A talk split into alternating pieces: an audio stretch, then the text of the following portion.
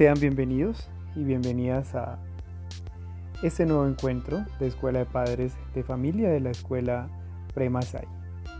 Ese es el taller número 2 del año 2020 y estén muy atentos porque lo que viene es un tema muy interesante para todos.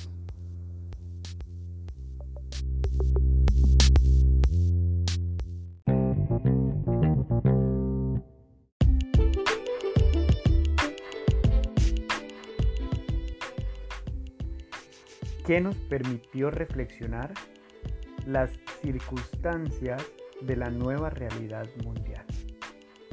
Sí, sabemos que la saturación de información, quizás el miedo y la angustia frente al tema, nos predispone un poco, pero desde acá, desde la Escuela de Padres de Familia y desde la Escuela Premasai, queremos ayudarles a verlo desde un punto de vista más reflexivo, de aprendizaje, de construcción y sobre todo de apoyo emocional para toda la familia. Este tema de la pandemia que estamos viviendo ha sido un poco denso. Entonces contextualicémonos un poco con datos reales. Al terminar el año 2019 en esa parte del mundo, los occidentales recibíamos el año nuevo normalmente. Y en Oriente se generaba una noticia que alertaba. Nacía un nuevo virus, una gripita, completamente desconocida y que solo, solo pues, afectaba a las personas mayores restándole un poco de importancia, ¿no? Eh, como todo lo que produce China nos parece pues de otro mundo, por ende muy lejano, jamás imaginamos que llegaría prontamente a nuestro país y mucho menos a nuestra ciudad. Se decía que en un mercado de animales silvestres de la provincia de Hubei, en Wuhan, China se convertía en el epicentro de un brote de neumonía clásica que causaba total, de causas totalmente desconocidas. Recuerdan al murciélago, ¿no? De ahí nace la idea que este animal era el transmisor del virus. Dicha información no confirmada hasta el momento. Hasta ahí, sin asombro para nosotros, ya que China con su imponente infraestructura y disciplina tomaba medidas drásticas para contener el brote. Se empieza a nombrar la cuarentena, consistiendo en confinar a todas las personas en sus casas, paralizando de esa manera la mayoría de la economía, con algunas excepciones de producción de productos esenciales. Una ciudad superpoblada como Wuhan, con más de 11 millones de habitantes, productora industrial de China continental, pasó a estar de un día activa al otro día completamente desolada. Aún así, seguíamos viendo esas imágenes inalcanzables, casi que sin importancia. Nos parecía pues un cuento chino. Para el 30 de enero se había reportado ya 9.692 casos en toda China y 90 casos en diferentes países del mundo, incluyendo Taiwán, Vietnam, Malasia, República de Corea, Emiratos Árabes, Estados Unidos, Filipinas, la India, Australia, Canadá, Francia y Alemania. En el continente americano se presentó el primer caso el 19 de enero y el 11 de marzo, con 118.000 casos reportados en 114 países y 4.291 pérdidas la Organización Mundial de la Salud declara que el brote de la enfermedad del coronavirus causado por el SARS-CoV-2 es considerada una pandemia. Rompiendo con todas nuestras expectativas en Colombia, se presentó el primer caso el 6 de marzo en Bogotá y en cuestión de tan solo 11 días, el 17 de marzo se contaba con el primer caso en Santander. Lo notaron, ¿cierto? En solo 77 días del reporte en China ya teníamos esa mal llamada gripita en nuestro territorio. No fue mucho tiempo.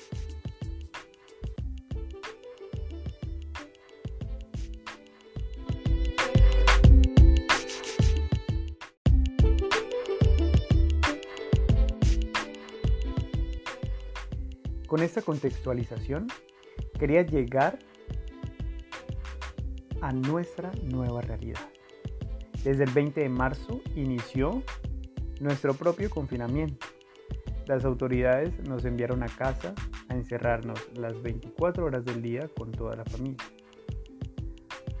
Antes de esto, ¿alguno de ustedes habían considerado esa posibilidad? Yo personalmente no. Vivíamos en una antigua rutina de ocupaciones, preocupaciones y movimiento que nos impedía dimensionar situaciones extremas que atentaran contra nuestra vida a nivel global, como lo es una pandemia. Entonces, inicia la verdadera convivencia familiar. Estar confinados las 24 horas, los 7 días de la semana en una misma casa.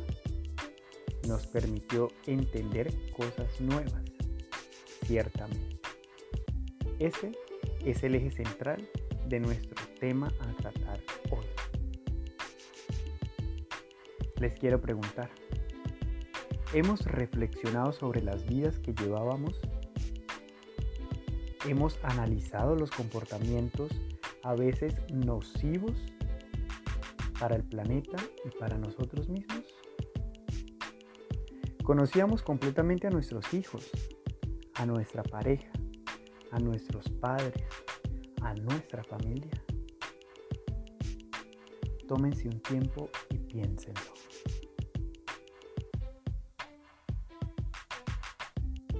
Porque quiero que al finalizar plasmemos esas reflexiones que nos ayudarán a crecer como personas en los distintos roles que ejercemos como padres, como hijos, compañeros, como amigos, pero como especie humana también y como grupo social.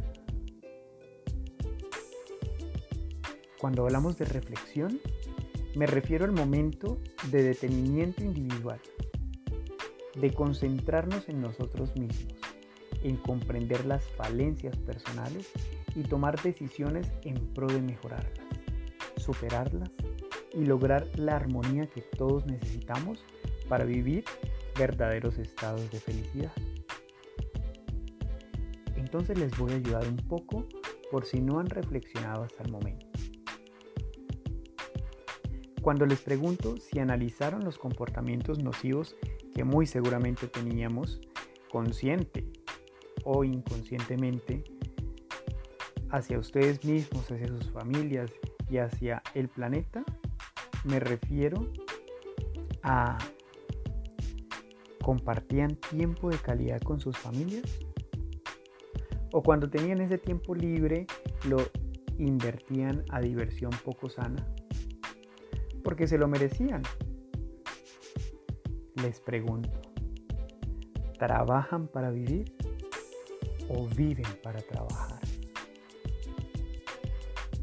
En esas vidas tan agitadas, enfrascadas en su mayoría a obtener logros materiales sin control emocional, lo que les producía alteraciones fuertes del estado de ánimo y por consiguiente comportamientos autodestructivos, como por ejemplo, y esto es un simple ejemplo práctico, invertir el tiempo libre después de una larga semana de trabajo a consumir bebidas alcohólicas en exceso, para así distraerse o compensarse de tanto esfuerzo. Y luego llegar a casa, a pasar un fin de semana en su mayoría durmiendo para que su cuerpo se recupere, con su esposo o su esposa indispuestos, sin compartir el tiempo necesario con sus hijos ni conocerlos mejor. ¿Sabían ustedes que los niños en los primeros años de vida aprenden por modelamiento? Es decir, ellos imitan el comportamiento de los adultos y principalmente el de sus padres, ya que los consideran una figura a seguir.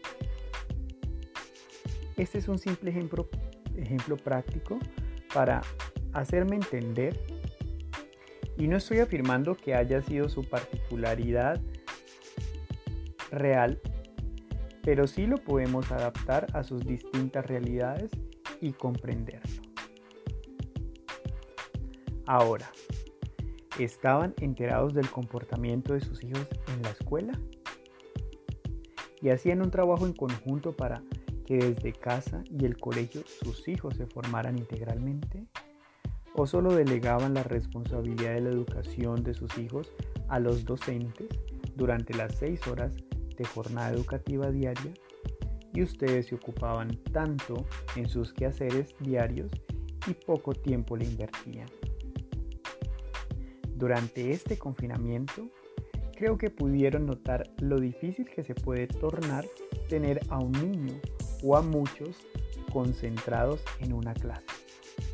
Que ellos quieren y necesitan mayor atención para que puedan aprender de la mejor manera. Porque todos no aprenden de la misma forma. Es lo que llamamos diferencias individuales y al trabajo conjunto entre escuela y padres, es necesario fortalecerlo para que sus hijos generen ese proceso de aprendizaje real y duradero.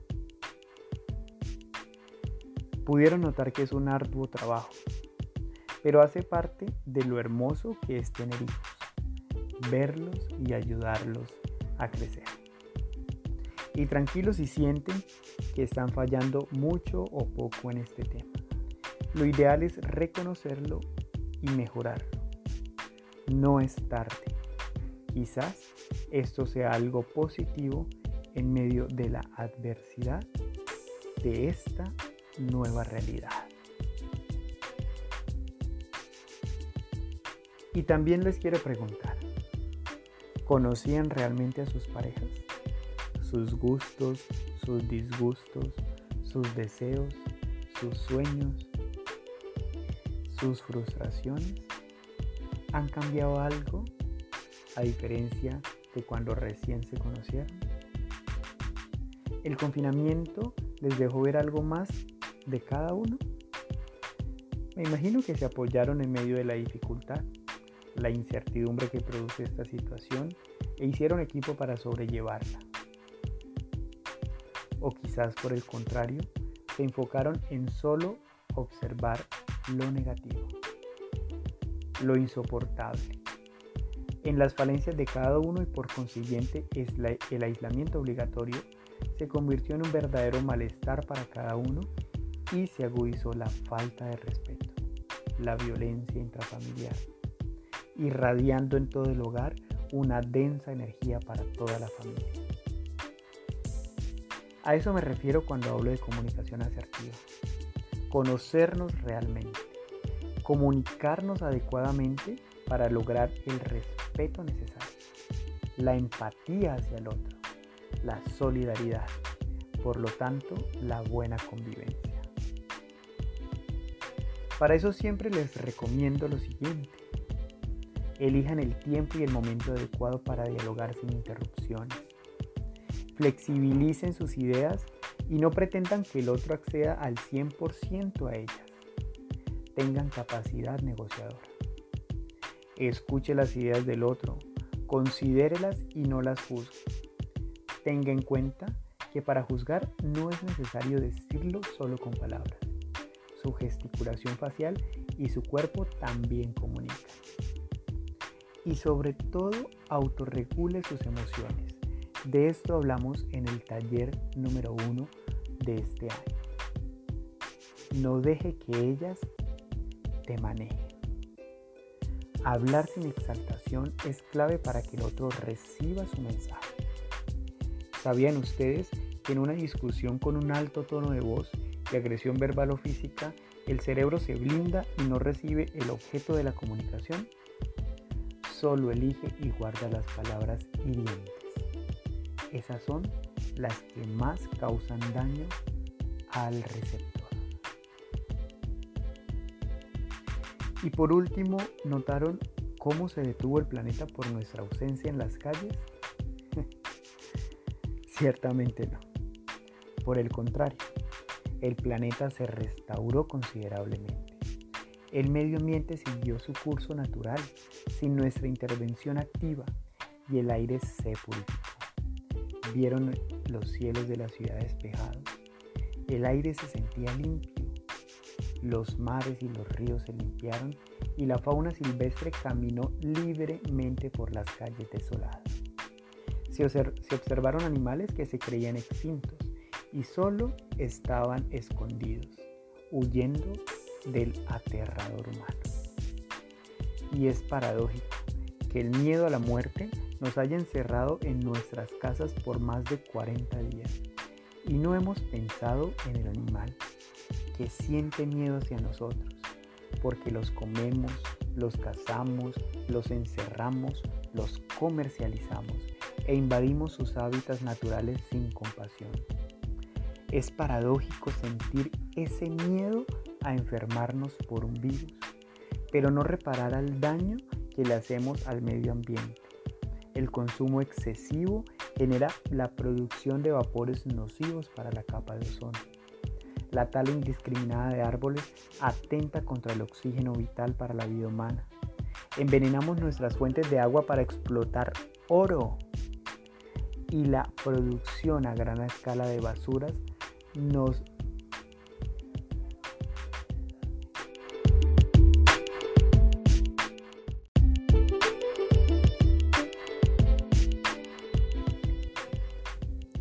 Y les decía que la producción a gran escala de basuras no degradables mata a cientos de especies marinas a diario. Esa es una reflexión más amplia es nuestra participación como humanidad en el planeta. Es el mundo que estamos dejando a las nuevas generaciones. Los hijos de nuestros hijos, ¿en qué planeta vivirán? Y todo empieza desde tu hogar. Acciones básicas marcarán la diferencia. Pueden crear un plan de ahorro y reutilizar el agua de sus hogares. Por ejemplo, ahorro de energía eléctrica, reciclar y reutilizar, separar las basuras que producimos, no fomentar el maltrato animal, evitar el consumo excesivo e innecesario. Cuando vayan a comprar un artículo, pregúntese siempre, ¿lo necesito realmente? Y algo muy importante y que, para, y que pasa por desapercibido porque lo hemos normalizado y hemos crecido con estas con estos comportamientos y hábitos durante generaciones. Y les reitero, todo lo que les he dicho hoy son sugerencias. Pero no quiero dejar pasar. El consumo desmedido de carnes genera un impacto medioambiental en ocasiones irreversibles. Por poner un ejemplo, la ganadería produce el 18% de los gases de efecto invernadero del mundo. Genera deforestación desmedida para establecer zonas de pasto. La erosión de la tierra por el pastoreo de los animales y el consumo desmedido de combustibles para sus prácticas. La invasión de hábitats naturales en bosques tropicales, especialmente en América Latina. El uso de pesticidas, el alto consumo de agua y todo lo que conlleva el procesamiento de las afluentes de los mataderos. Entre otras cosas más que dejaré pues a su libre investigación. Y todo obedece a la alta demanda de estos productos. ¿Sabían ustedes que las proteínas vegetales reemplazan fácilmente y con la misma eficacia a la proteína animal con el mismo valor nutricional en nuestros cuerpos. Todo lo anterior puede ser una simple recopilación de información que ustedes seguramente ya han oído y han recibido antes, han procesado y posiblemente ya estén practicando. Pero la clave para poder comprenderlo realmente es la conciencia. Cuando hay conciencia, hay cambio.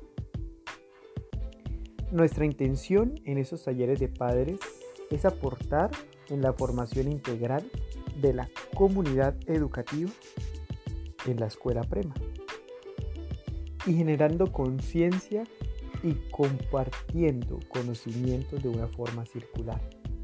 Todos tenemos algo que enseñar y estamos dispuestos a recibirlo. Y por lo tanto, también tenemos algo que aprender. Teniendo como base la formación en valores humanos. Entonces, queremos saber de sus reflexiones. Los invito a que plasmen por escrito los aprendizajes que les ha dejado hasta el momento este aislamiento obligatorio, teniendo como base lo expuesto en este corto audio. También déjenme saber qué les pareció este contenido y nos pueden proponer nuevos temas de su interés para tratar a futuro. Estoy agradecido por su audiencia y nos oiremos muy pronto. Solo termino con la siguiente frase. No volveremos a la normalidad porque la normalidad era el problema. Debemos reflexionar para entender esta nueva realidad. Mi nombre es Jason Cacua, psicólogo, voluntario de la Escuela Premasai y les envío un fuerte abrazo de luz.